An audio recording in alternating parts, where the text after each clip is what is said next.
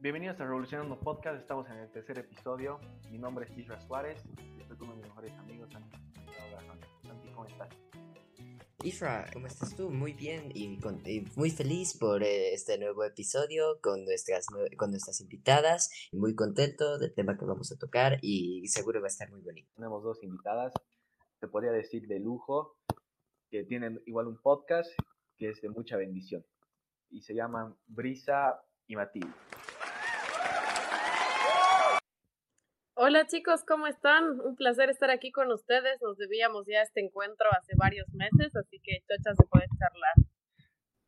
Gracias por invitarnos. Estamos súper emocionadas de poder compartir con ustedes y la verdad que súper contentas de poder formar parte de este proyecto tan lindo que están haciendo. Ya, para que tengan un un- una idea de quiénes son, Brisa es la hermana mayor de cinco hermanos. Le encanta la fantasía, la lectura y reírse de sí misma de- desde que se acuerda.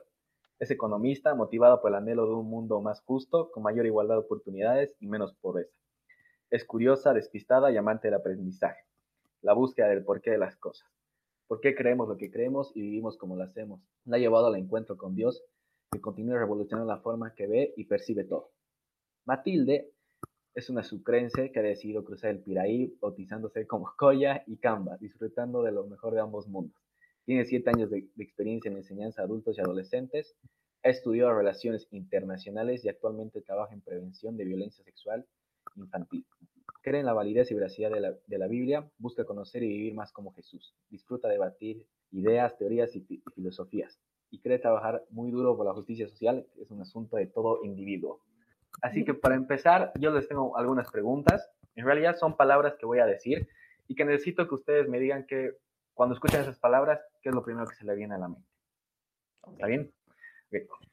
Cuando digo la palabra familia, ¿qué es lo primero que se les viene a la mente? Infancia.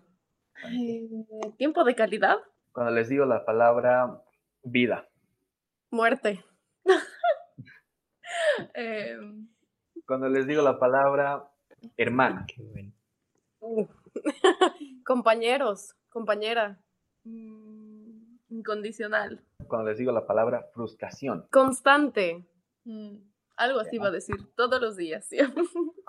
creo que muchas veces cuando eres adolescente y cuando eres joven, creo que a mi edad y cuando ya comenzando la edad de Santi, 15, 16, nos pasan cosas que son frustrantes.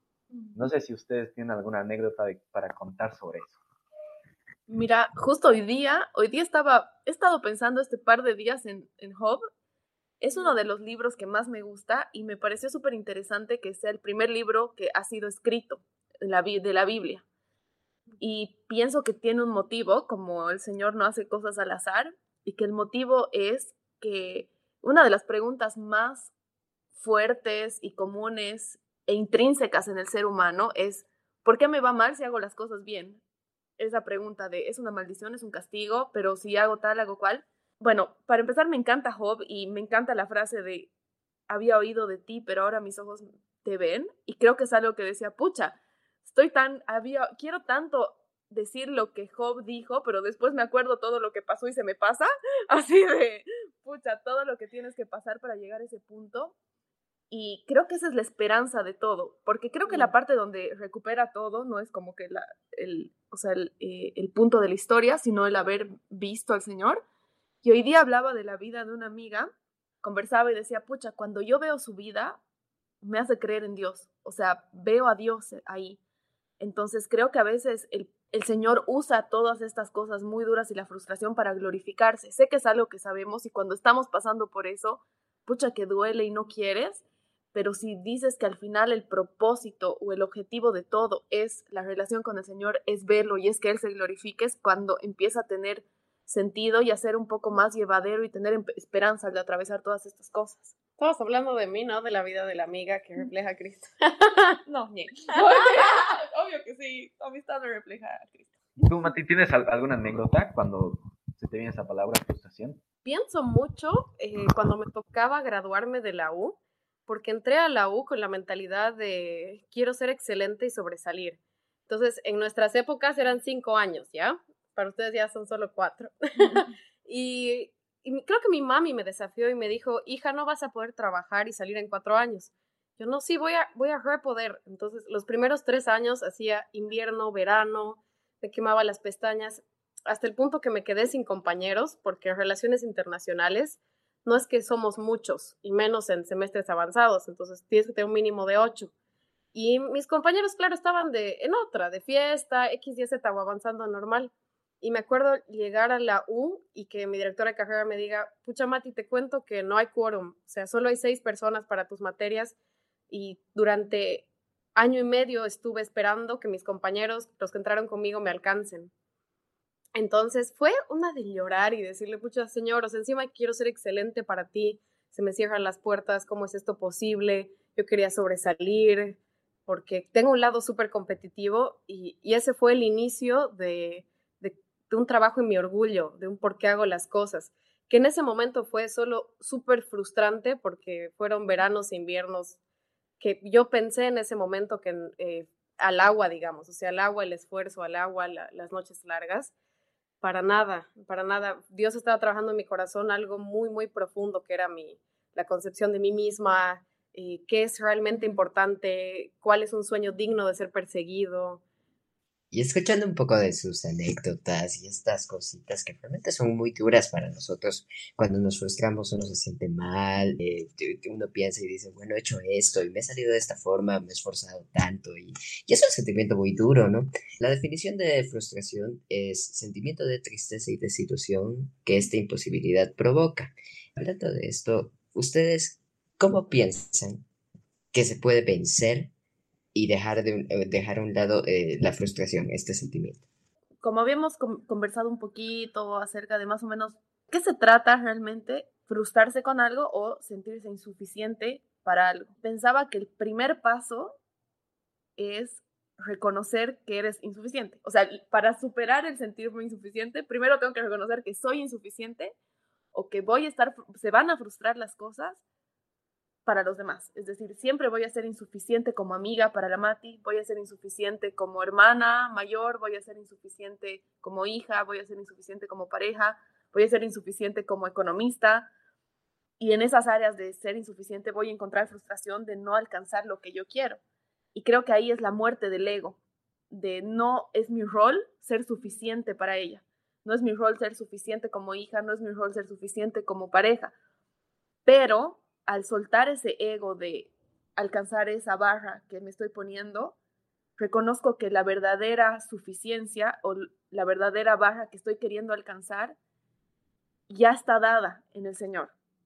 Y así puedo descansar. Es como que, primero creo que es soltar el ego, de, pucha, me frustra esta situación, pero soltarlo, de, no va a dar, o sea, no va a ser, hermoso si un pequeño proyecto sale perfecto y sale superando expectativas, pero va a venir otro que no.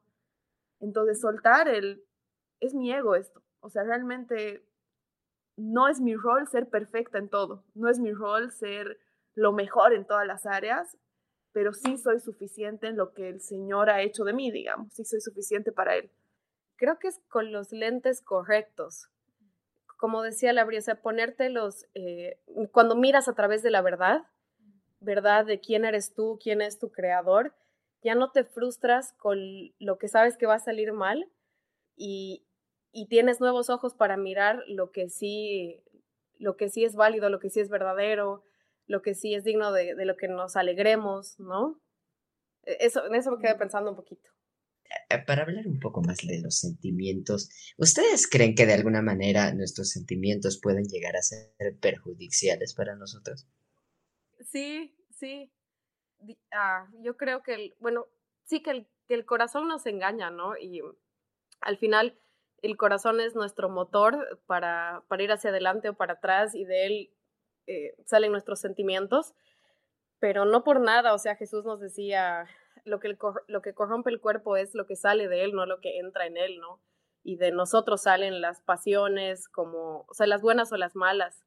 Entonces, eh, pero te, Santi, hasta el año pasado te hubiera dicho, sí, los sentimientos son del diablo, tienes que llevarlos a Cristo para que los pase por un catalizador y recién ahí son buenos. Pero, pero el año pasado eh, tuve momentos de mucho dolor en mi vida, de, de admitir que me habían dolido eventos que antes no había dado el espacio y empecé a leer sobre la, ¿cómo era esta? Eh, la espiritualidad emocionalmente madura. El título está en inglés, si lo he traducido chuto es por eso, pero es como el, crecimiento espiritual va acompañado de eh, un crecimiento emocional y el reconocer las emociones, que no hay emociones malas y buenas, sino que hay que sentirlas y gestionarlas. Entonces, en el gestionarlos es ya llevo esto que siento a la luz de la Biblia y actúo, pero no es que la tristeza sea mala o que mi pasión sea mala. Una palabra que se me olvidó decirles es qué pasa si, si les digo la palabra desierto, ¿qué es lo primero que se les viene a la mente? Encuentro con Dios. La verdad que es, yo siempre he estado soy bien, he sido siempre bien rebelde en ese sentido, como, ¿por qué? No, no es así. O me, me costaba, o sea, pero la verdad que el año pasado también hemos tenido un año de mucho aprendizaje y no es para nada que como que no, pero el Señor te está haciendo pasar eso para encontrarte. O sea, no, no creo que sea eso, sino que es como decías ese Lewis, ¿no? O sea, que que Dios grita en el dolor, creo que algo así es parafraseándolo. Susurra en, Susurra en nuestros placeres, pero eh, grita en el dolor. Grita en el dolor y la manera en que he entendido un poco cómo el desierto era el lugar perfecto del encuentro es como cuando tienes una, una costra que está ya durita, pero está infectado adentro, ¿no ve? Entonces, puede estar súper hinchada y la costra dura y puedes estar así meses y no pasa nada. Pero para realmente pero es duro, ¿no ves? O sea, literal hasta la costra es insensible, o sea, le puedes poner una aguja y no se siente nada. Y creo que, es, que eso sería estar en Egipto, digamos, ¿no? O, estar adormecido con, con la vida. Pero cuando quieres realmente tener un encuentro, eso de que te pongan un corazón de carne en vez del de piedra, es sacar esa costra dura y obviamente ese lugar de dolor e incómodo, de, sanar la herida, es el lugar donde se dan los encuentros más auténticos y se aprenden las verdades más, más profundas con el Señor.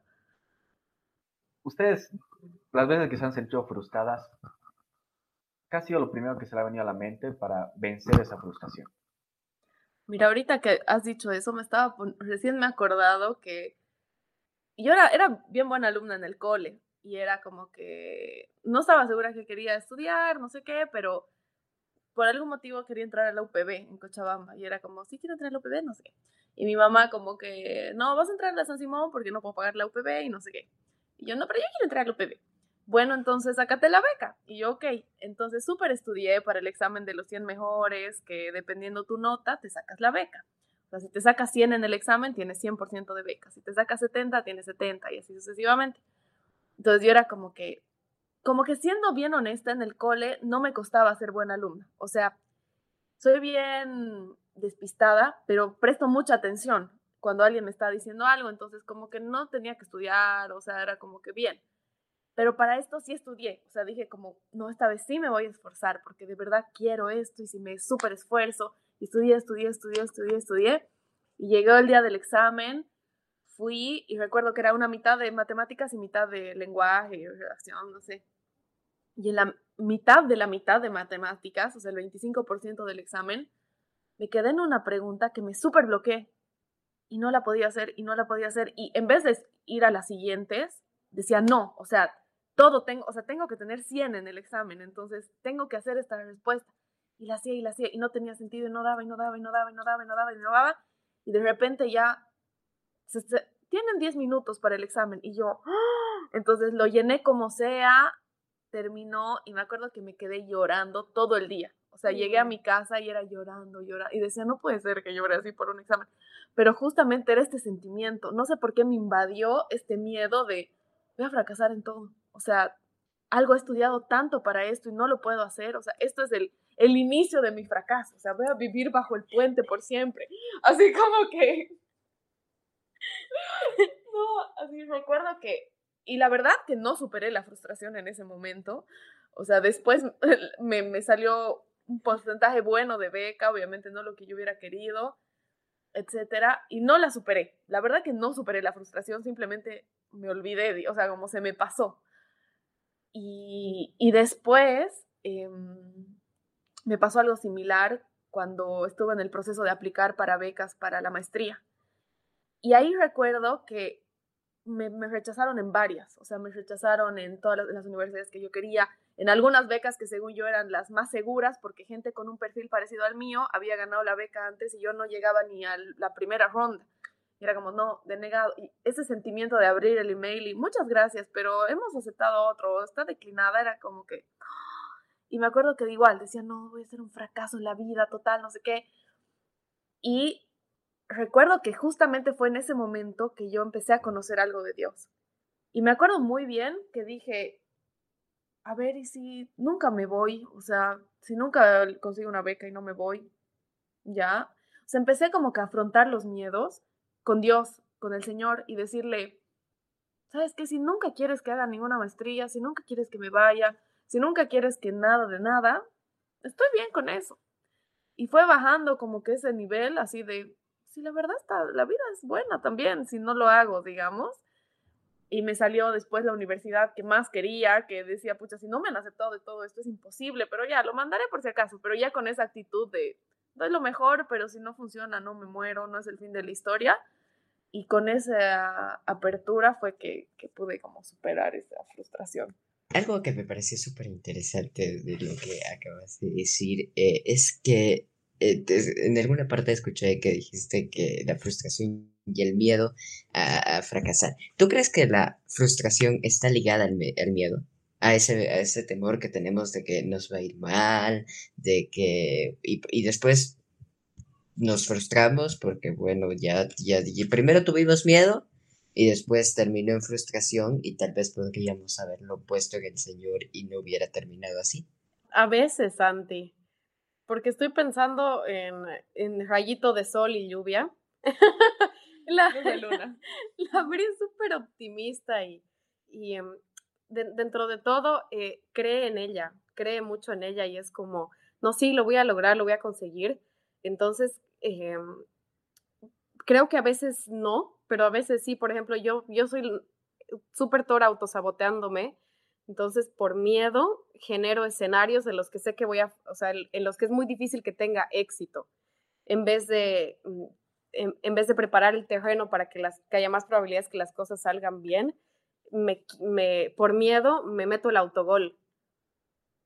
Es mm. como que, no sé, em, me pasó cuando tenía 16 años, daban una, daban una beca para un mes en Alemania y mi hermano se la ganó él es dos años mayor que yo y yo quería la misma, pero tenía miedo de no ser mejor que él o de no ser igual de buena que él. Entonces, días antes del examen, eh, como que era, era una época que yo no estaba muy cerca del Señor, como que me salí de fiesta y me importaba mucho la beca, o sea, realmente quería estar eh, en Alemania, quería expandir horizontes, pero yo decía, o sea, internamente pensaba por miedo que de hecho yo ya era menos inteligente, entonces como que ya cuando me fue mal en el examen y, vi los resultados, yo pensé, ves, ves, ves, Mati, es como, no diste la talla, cuando en realidad, si hubiera hecho las cosas en orden, si hubiera ido dormida al examen, yo creo que el resultado hubiera sido diferente. En respuesta, por si te marea con la respuesta, en ciertas circunstancias sí, está ligado al miedo y en otras eh, son muchas las variables fuera de nosotros que hacen que una situación sea frustrante. Me, pongo a pensar mucho en esa parte de Pablo de hago lo que no quiero y lo que quiero no lo hago. O sea, creo que para mí esa es la representación de la frustración, así de miércoles, ¿por qué? Así, ¿por qué hago todo lo que no quiero hacer? Y también me ha pasado algo igualito ahora que me pongo a pensar. O sea, la verdad es que la Mati me mira con mucho amor, pero yo igual soy autosabotista.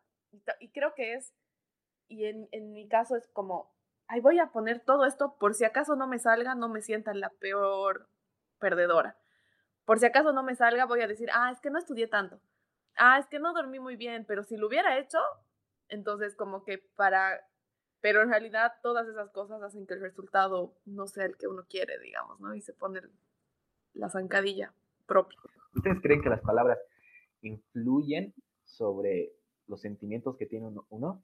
Sí, totalmente, totalmente. Y justo estábamos, siempre decimos justo, ¿no? No hablamos de todo todo el tiempo, pero estábamos charlando de la, tener una narrativa positiva de, y de mm, quedarnos con lo mejor de, de las situaciones y sí hablarnos con amor, ¿no? O sea, no negando la realidad, porque no tampoco somos partidarios de ese positivismo de todo sí, todo full, bien, todo el tiempo, pero sí de, de, de toda situación rescatar siempre lo bueno y concentrarnos en lo bueno y tratarnos con cariño. Creo que, creo que ninguno frente al espejo se habla con cariño, ¿no? Muy pocos dicen, es la mejor, estás haciendo bien.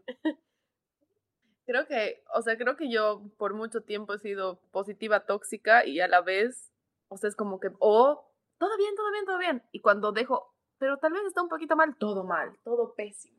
O sea, como que los dos extremos. Pero, ay, pienso en varias cosas. Lo, lo que decía la Mati de, de la narrativa es que una situación puede tener varias interpretaciones. Y, y, eso por ejemplo, lo ves en la ciencia incluso o en los experimentos, en, los estudios, un mismo resultado puede tener varias explicaciones. Entonces, nosotras inclusive cuando estamos hablando de nuestros temas personales o nos acompañamos, la Mati me hace mucho la pregunta de, ya, pero, ¿qué más puede significar esto? O, por qué crees que esto? O sea, como que me hace pensar y ella desde un punto externo, quizás no tan aturdida o con no tanto dolor, me da como un toque de realidad de, sí, verdad, no, no están así.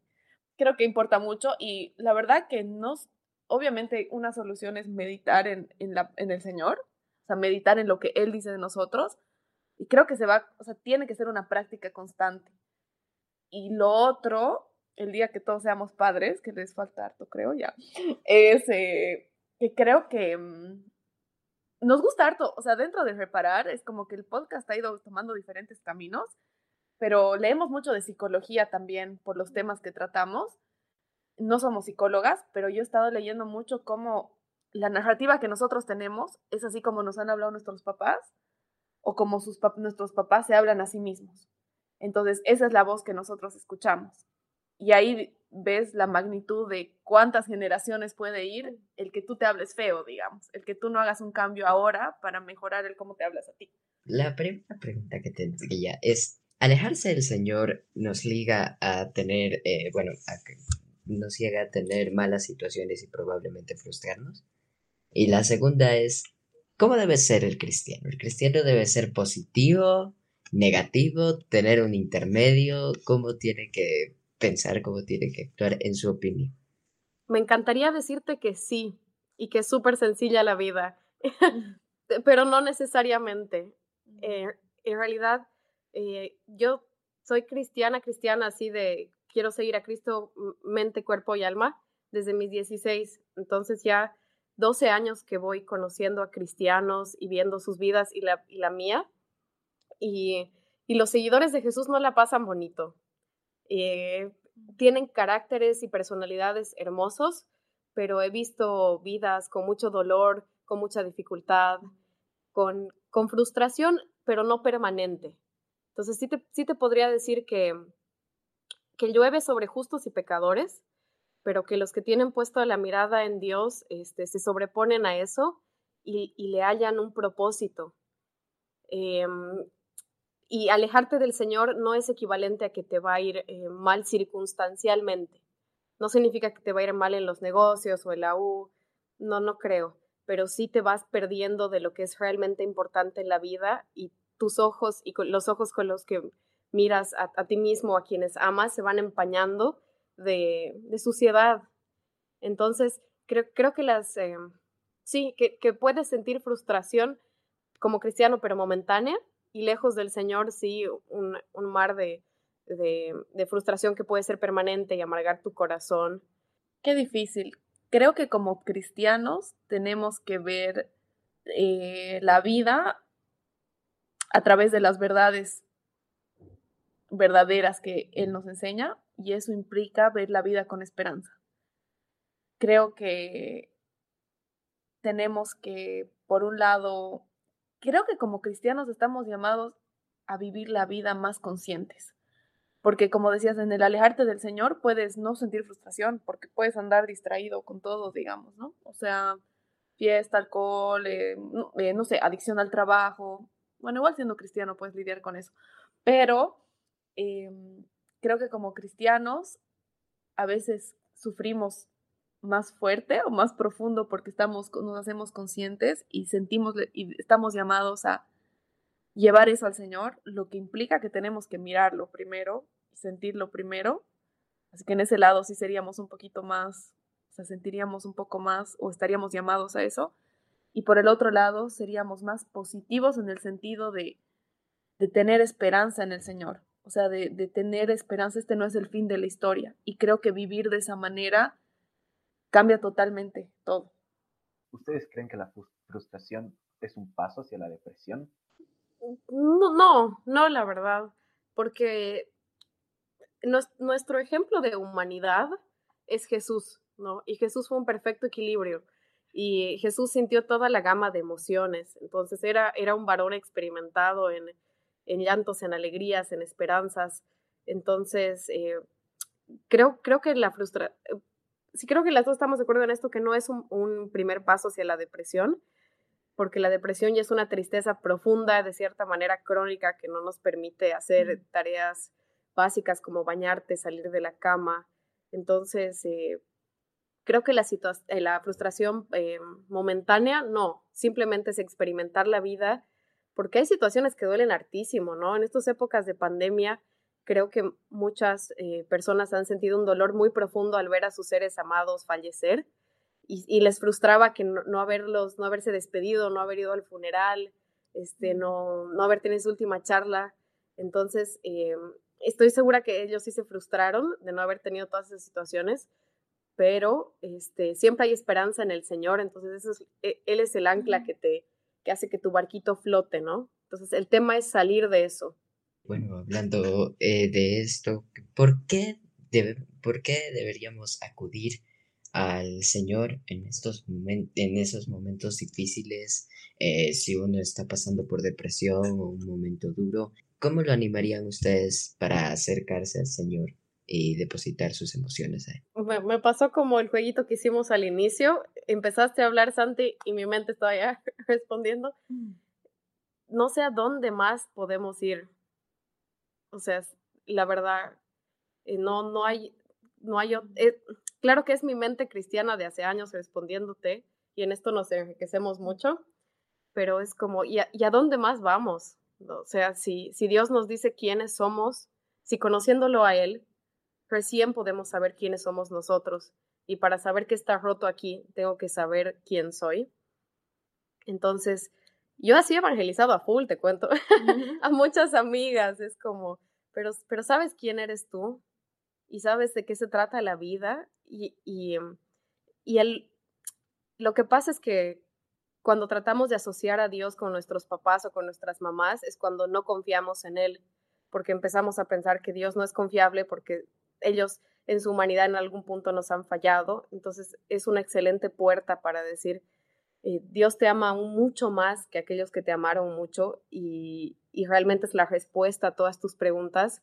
Creo que primero primero que nada, algo que hemos aprendido este año es que no necesariamente ir a Dios te quita la tristeza. Entonces creo que eso sería mentirle a la persona y cuando se encuentre con la realidad se decepcionaría y fuera que me han vendido otra cosa. Creo que, como decía la Mati, o sea, el abrazar el hecho de que no hay emociones buenas, malas, o sea, que puedo porque Jesús, o sea, si, si, si la tristeza fuera algo que, que, el Señor quitaría, Jesús jamás hubiera estado triste en toda su, su, vida en la tierra, ¿no? O sea, es como si él podía, o sea, no hubiera estado triste ni un día, nunca hubiera llorado, nunca hubiera pasado aflicción, pero no, o sea, él era Dios y aún así lloraba y aún así estaba triste. Entonces, podemos muy bien, es como cuando estás, o sea, alguna vez me ha pasado que, bueno, yo vivo en Santa Cruz y mi familia vive en Cocha, y algunos en La Paz. Y alguna vez le he visto a la Mati ha sido, o sea, me ha pasado algo en el trabajo, no sé, algo, y la veo a la Mati como cuando te peleas con alguien en el cole y llega tu mamá y la vas a abrazar y te pones a llorar recién. O sea, como que estás así reteniendo todo y recién la ves y ¡eh! lloras, ¿no ves? Entonces me pasa a veces con la Mati de la veo y quiero abrazarla y llorar y no se me pasa la tristeza, pero estoy consolada. Y creo que es lo mismo con el Señor. O sea, no se te pasa la tristeza a veces, pero hayas consuelo. y creo que sería muy difícil decirle a alguien eso. Por eso es que hacíamos como énfasis en, en el proceso, en pasar tiempo con la persona, en orar por la persona, en intentar que la misma persona se responda cuál es realmente el problema, intentar reflejar a, reflejar a Cristo estando con la persona. Creo que sería muy complejo que sola, o sea, el Espíritu Santo obviamente lo puede hacer, pero que con solo en una frase alguien le pueda decir como, pero anda, o sea, de hecho, no sé si se acuerdan en Job, como los amigos era, pero seguro, o sea, estas, estas respuestas express de, pero anda el Señor, ya, o sea, pero por eso debes estar triste, ¿no ve? O sea, como que las respuestas muy, así, comida rápida, creo que no, no satisfacen al corazón, digamos, a la, a la angustia. Mm. Y, cerrando un poquito, eh, como las ideas que hemos ido rebotando las dos sobre este tema, pienso en el Sermón del Monte. Eh, uno de los mensajes centrales de Jesús era, vengan a mí todos los que estén cansados, sedientos, eh, porque me iban a hallar descanso. Entonces, es una promesa eterna. Explicar eso a alguien que no cree en Dios es complejo, entonces por eso viene el, el reflejarlo a Él, el ser honestos en, en que no es una, una respuesta expresa, sino es un camino de vida, y el Espíritu Santo se mueve. ¿Y por qué creen que cuando a la gente le pasa algo malo, tiende a culpar a Dios primero por esas cosas malas? Yo creo que parte por una, eh, una mala concepción de Dios como el genio de la lámpara de Aladino, porque es, es casi cultural, ¿no? O sea, si, si quieres algo y lo anhelas, pedile a Diosito y empezamos a concebir a un Dios que, es Diosito, y me lo puedo meter a mi bolsillo y me concede deseos y me protege siempre y, em, y, es tan bueno. Entonces, creo que va parte de una concepción cultural de quién, cómo hablamos de quién es Dios y por eso se le echa la culpa y también es por un reconocimiento interior de su deidad. Porque en, Abril, la Abril le encanta Romanos 1 en Romanos 1 dice, no, o sea, la creación habla de la grandeza del creador, del, del creación, ah, del creador, la creación habla de la grandeza del creador, y todos, todos, nosotros somos, o sea, por su gracia somos hijos, pero todos somos creación, entonces nosotros reconocemos su deidad, entonces creo que son ambas, un tema cultural de cuál ha sido la narrativa que le hemos dado a este diosito de la lámpara de los deseos, y también que nuestro corazón reconoce que, Él es Dios, que está ahí, que existe. Y creo que ahorita igual me encanta un, Romanos 1 y también amo la historia de Éxodo, ya. Y justo hablábamos de un episodio cuando los israelitas después de salir de Egipto van al desierto, el mar ya se abrió, ya cruzaron todo y no tenían agua y empiezan a decir esto, ¿no? De, ¿por qué nos trajiste hasta aquí? ¿Querías que muramos? O sea, deberíamos volver a Egipto. Así como que súper menospreciando y dejando de reconocer todo lo que el Señor había hecho y echándole la culpa a Dios. Y ahí como que puedo sacar varios mensajes. Uno es como, o sea, están en el desierto, era obvio que no hay agua, o sea, ¿qué esperaban, digamos? O sea, como que un poquito de realismo. Entonces, por un lado es eh, quizás inmadurez, siendo bien honesta, que, todos tenemos, o sea, en el sentido de, sí, o sea, iba a ser duro, o sea, ¿qué esperabas? Eh, por otro lado es... Em,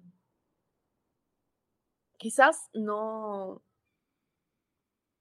no poner la esperanza en quién es Dios, sino en lo que Él hace. Y, una cosa es quién es Él, ¿no? O sea, y, generalmente, lamentablemente, estamos, o sea, cristianos, no cristianos, yo me imagino, no sé si a ustedes también les pasa, pero estoy poniendo mucha esperanza en lo que Él puede hacer. Y también la fe, ¿no? De decir, bueno, uno es la fe de decir, pucha, esto, Él es bueno siempre, o sea, el Señor es bueno y Él se va a glorificar, o por más esto me duela o no se solucione, Él es bueno.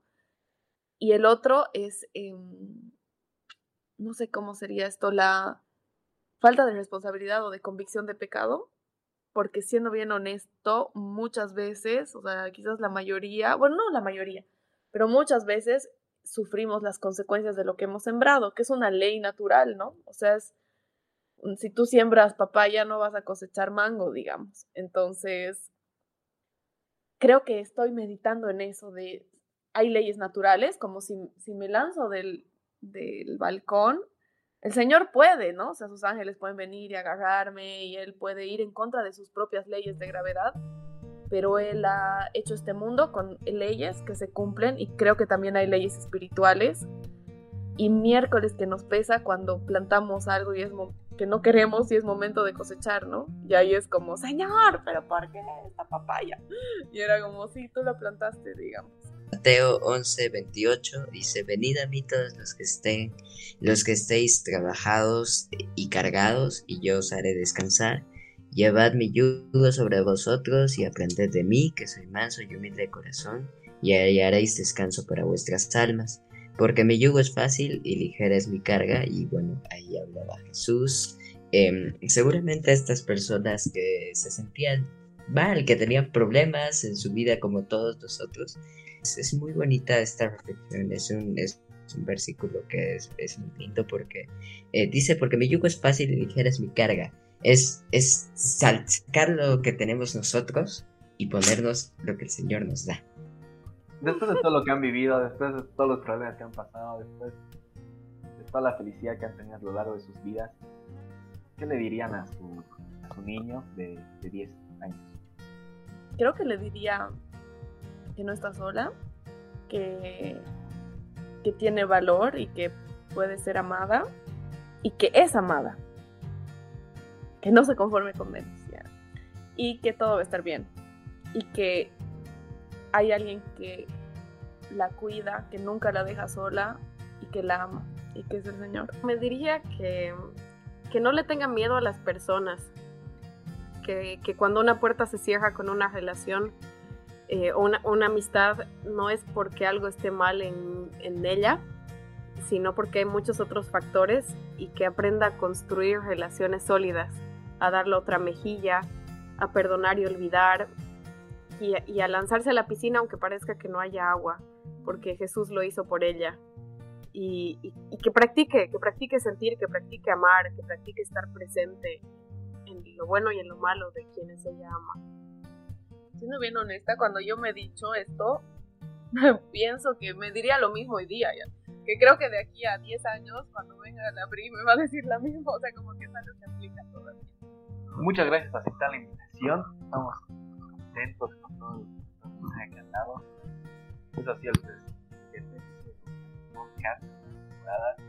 Gracias por escucharnos, gracias por